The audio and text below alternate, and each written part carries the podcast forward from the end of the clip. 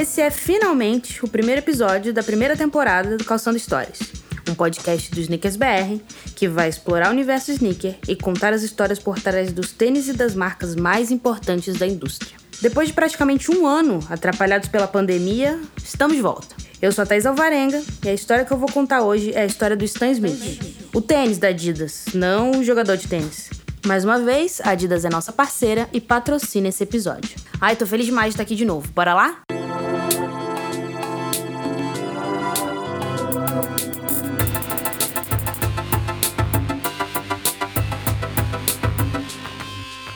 Antes de falar de Stan Smith, a gente tem que falar de Robert Haylett. Eu não tenho certeza dessa pronúncia, então se estiver errado, vocês me perdoam. Vamos voltar para os anos 1960, mais especificamente para 1963. Esse foi o ano de lançamento do primeiro tênis da Adidas voltado para a prática do tênis. Ele era executado todo em couro branco, tinha as três listras da marca representadas nos painéis laterais por furinhos que ajudavam o pé a respirar.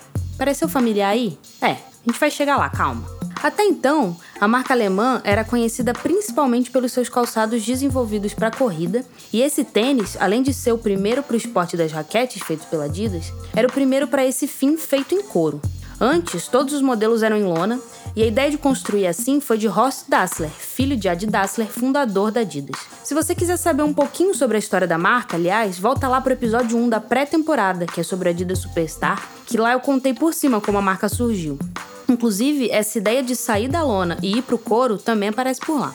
Tênis, então, foi lançado em 1963 e, em 1965, a Adidas trouxe um tenista francês para ser cara do modelo. Se você está prestando atenção, já matou que o atleta em questão é esse tal de Robert Haylett. Então, a partir daí, o nome do tênis passou a ser Adidas, Adidas Robert, Robert Haylett e ele ganhou a assinatura do jogador na parte externa, acompanhando aquelas furações timing para esse lançamento não foi coincidência, né? O tênis, o esporte no caso, tinha tido algumas atualizações nas regras e estava ficando mais popular. Com o tempo, o calçado da Adidas foi evoluindo e em 1967 ele ganhou um painel traseiro verde para proteger o tendão de Aquiles. Bom, o tênis que a gente conhece vai tomando forma, né? Assim como na história do Superstar, a escolha de material ajudou o modelo a se destacar entre os atletas. O couro aumentava o suporte e evitava lesão. O Robert Haylett, o jogador, até tem alguns prêmios, assim. Ele ganhou o French Open, o Wimbledon, o US Open, mas não parece ter sido um nome tão grande no esporte, não. Pelo menos não quando a gente compara com quem vem na sequência. Uma curiosidade que não tem nada a ver com a história é que ele nasceu e morreu no mesmo dia, no seu aniversário de 80 anos. Que aliás era o meu aniversário de 20 anos. Mas daí, né?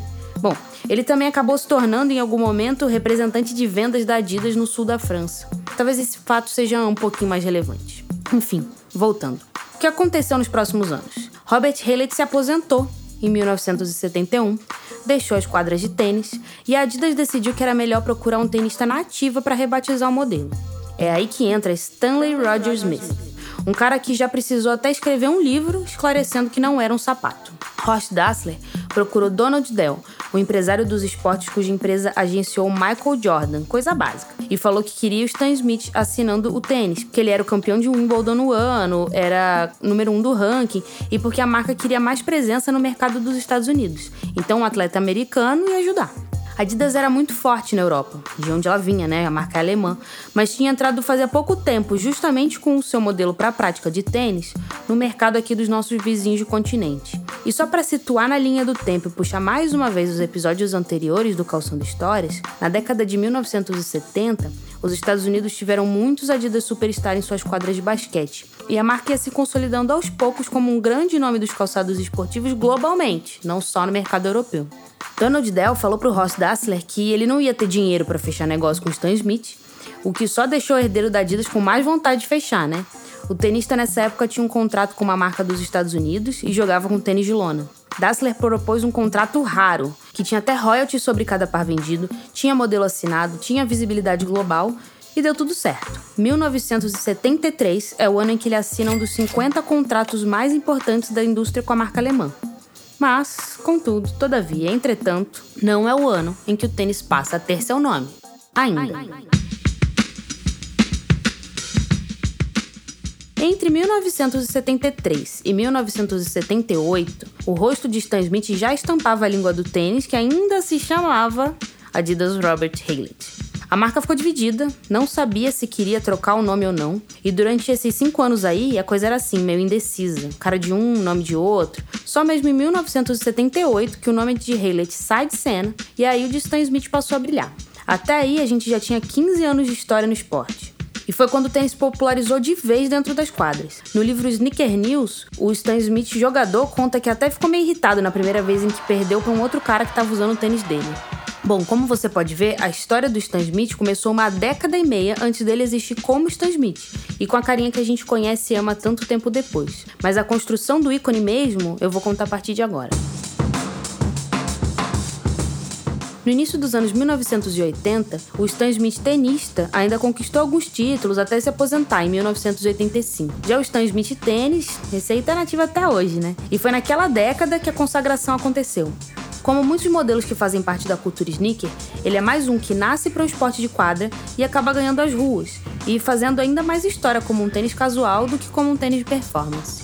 Dá para ficar aqui um tempão listando silhuetas que foram criadas para o basquete, para corrida e para várias outras práticas esportivas que, uma vez que foram passadas para trás quando o assunto era performance, ganharam espaço definitivo na cultura sneaker como ícones das ruas. Aqui no Calção de Histórias você vai ver essa fórmula se repetir bastante. Isso serve perfeitamente para o Stan Smith. Novas tecnologias surgiram, ele deixou de ser a melhor opção para se usar em quadra. Hoje em dia, aliás, eu recomendo fortemente que você não use o Stan Smith para jogar, mas conquistou a moda. Em mais um paralelo com a história do Superstar, o Stan Smith também era originalmente fabricado na França. Uma vez que deixou de ser, os colecionadores passaram a valorizar e a pagar muito caro pelas versões produzidas no país europeu. Nossa, uma coisa que esse tênis tem é versão, hein? Tudo bem que se somar tudo, são quase 60 anos de história praticamente ininterruptos. Esse praticamente eu vou explicar já já. Mas é muita, mas muita versão. Voltando para nossa linha do tempo, anos 1980, tecnologia avançando na indústria como um todo, para todos os esportes, Stan Smith tênis ficando para trás, Stan Smith jogador se aposentando e entrando no hall da fama do esporte, e a moda abraçando o modelo.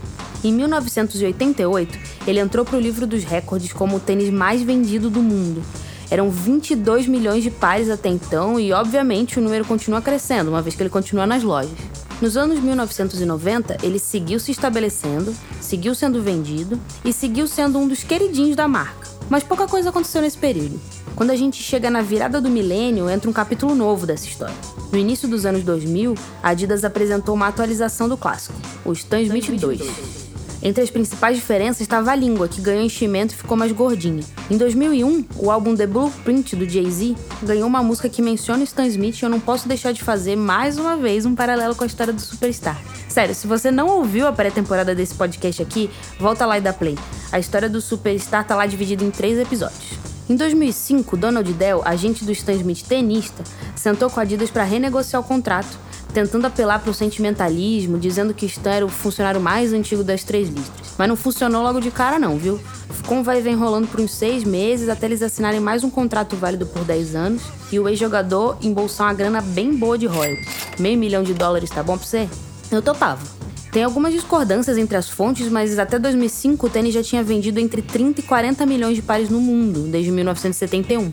Em 2008, uma versão mais fiel às originais foi lançada sob o guarda-chuva da Adidas Originals, batizada Stan Smith 80s. Ela tinha um charminho mais retrô, com a entressola amarelada, os cadarços amarelados também. Entrando na década seguinte, em 2011, um desfile da grife Celine colocou Stan Smith ainda mais em evidência no mundo da moda. A diretora criativa da marca, Phoebe Philo, recebeu aplausos calçando um par do modelo nos pés. A demanda cresceu, vários revendedores encheram os estoques com Stan Smith, você viu tênis em todo lugar, até que no fim daquele ano, o que a Adidas fez?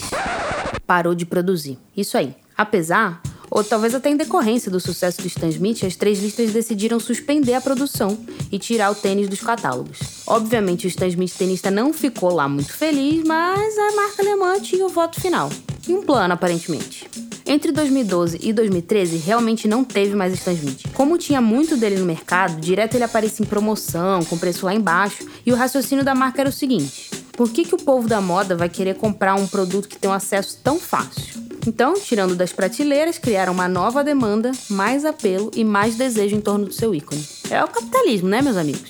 Depois desse ato de dois anos, a Adidas preparou um baita retorno para 2014. A capa da Vogue Paris de novembro de 2013 trouxe a Gisele Bündchen nua, só de meia Stan Smith. Várias personalidades e formadores de opinião, ou que a gente chama hoje de influencers, receberam pares personalizados do tênis. Pharrell Williams e Ellen DeGeneres foram dois dos nomes dessa lista VIP que tiveram seu rosto estampado na língua do modelo. E a Adidas, nessa jogada de mestre, conseguiu o que queria. O Stan Smith saiu das prateleiras de liquidação dos revendedores calçadistas e começou a aparecer em lojas mais associadas à moda, como a Barnes New York.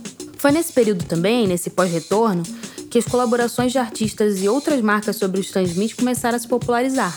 Raf Simons foi um dos primeiros e mais lembrados ainda em 2014. Naquele mesmo ano, a Phoebe Philo encerrou mais uma vez o desfile da Celine calçando Stan Smith, e o personagem Stan Smith, do desenho American Dad, ganhou um modelo com seu rosto na etiqueta da língua, tipo da galera VIP, só que esse foi vendido, teve uma distribuição mais ampla. Em 2015, Alexander Wang levou para sua passarela um modelo muito parecido com o tênis da Adidas, e a gente viu muitas cores e materiais diferentes ganhando espaço nos cabedais das edições do modelo. Atualizações tecnológicas também aconteceram, tipo a versão em Prime Knit, que é o tricô tecnológico da Adidas, ou a que ganha entressola de Bush, que é o sistema de amortecimento mais famoso das três listras. Pharrell Williams merece um parênteses especial aqui nessa história. O artista, parceiro da Adidas de longa data, várias vezes já declarou que o Stan Smith é seu tênis favorito. Não à toa, ele foi uma das pessoas que ganhou aquela versão personalizada no retorno e trabalhou sobre ele várias vezes. Teve versão estampada, versão tie-dye, versão de bolinha, versão de feltro, versão bordada, versão pintada à mão em colaboração com a Colette, que era uma loja de Paris, até chegar a vez dele atualizar o Stan Smith com um olhar novo e criar o Tênis Ru, um modelo com cabedal em tricô e formato mais triangular, que a Adidas explorou bastante nessa época, em alguns outros modelos como Disrupt, em colaborações com a Y3, que é a marca do Yoji Yamamoto, e tem alguns modelos próprios. Esse modelo do Pharrell, o tênis Ru, chegou às lojas pela primeira vez em 2017 e continua tendo lançamento de vez em quando. Não é difícil encontrar ele à venda não. Em 2018, quando Stan Smith Tênis estava comemorando 40 anos oficiais com esse nome, com a estética que a gente conhece, o Stan Smith, ex-jogador, escreveu um livro sobre a sua história, chamado, eu vou traduzir livremente aqui, Algumas pessoas acham que eu sou um sapato. Esse livro traz um monte de fotos históricas, fala não só sobre a carreira dele, mas obviamente sobre o tênis. O tênis, aliás, já é capa do livro. E o prefácio quem escreveu foi o Pharrell. Ainda no fim de 2018, a Adidas sentou novamente com Donald Dell para renegociar o contrato e dessa vez decidiu não renovar por outros 10 anos, mas fez melhor, ofereceu um contrato vitalício. Com o negócio fechado, a marca lançou a versão hashtag StanSmithForever do modelo, que trouxe essa hashtag gravada no calcanhar do tênis. Chegando aqui em 2020, 2021, se você é um pouco mais atento à indústria dos tênis, com certeza já viu Stan Smith nas lojas e nas ruas. Se é que não tem um aí na sua sapateira, né? O modelo tem um preço bastante razoável, numeração para a família toda, sempre ganha versões especiais e se tornou um ícone não só da cultura sneaker, mas da cultura pop como um todo. Ele continua sendo um dos queridinhos dos fashionistas e entre os sneakerheads, sua importância e sua relevância para o mercado são incontestáveis. Mas um trabalho que a Adidas tem feito com Stan Smith mais recentemente é o posicionamento dele como o tênis mais sustentável do catálogo da marca. As três listras voltaram com o conceito Stan Smith Forever, que aqui no Brasil estão chamando de Sempre Stan Smith, e o tênis passa a ser executado em Prime Green, que é um material feito a partir de matéria-prima reciclada. É uma inovação que a Adidas traz dos seus tênis de performance para o uso casual e reforça o compromisso que a marca tem por uma produção mais sustentável e que inclui a meta de acabar com o uso de poliéster virgem até 2024. E é claro que a sustentabilidade não fica só no cabedal. A entressola é feita de borracha reciclada e a tradicional caixa azul com três listras é feita de papel reciclado. Mas pode prestar atenção, mudaram só os materiais, porque o visual, para lá de cônico, continua o mesmo. Para lançar essa novidade, rolou uma coleção muito legal. A Adidas pegou vários personagens verdes da Disney, como o Kermit dos Muppets, o Mike Wazowski do Monstros S.A., o Rex do Toy Story, vários, e colocou essa galera para estampar o Stan Smith. O resultado é bem divertido e ajudou essa narrativa da sustentabilidade de um jeito inusitado. Quase 60 anos de história, dezenas de milhões de pares vendidos por todo mundo e muita coisa a ser escrita ainda. Vamos ver o que mais a Adidas vai preparar nos próximos anos usando aí o Stan Smith como plataforma.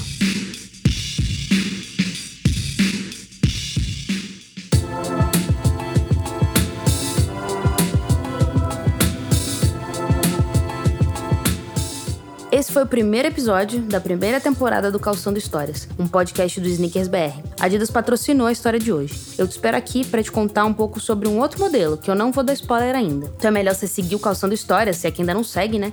Para não perder o que vem por aí. Eu sou a Thaís Alvarenga A gente se encontra em quase todas as redes sociais por arroba sneakersbr, arroba wsneakersbr e arroba Thaís Escreve. Thaís é com H no meio e com Z no fim. Segue a gente, deixa seu biscoito, manda sugestão, nós estamos online, compartilha com os amigos, né? Que isso fortalece demais o nosso trampo.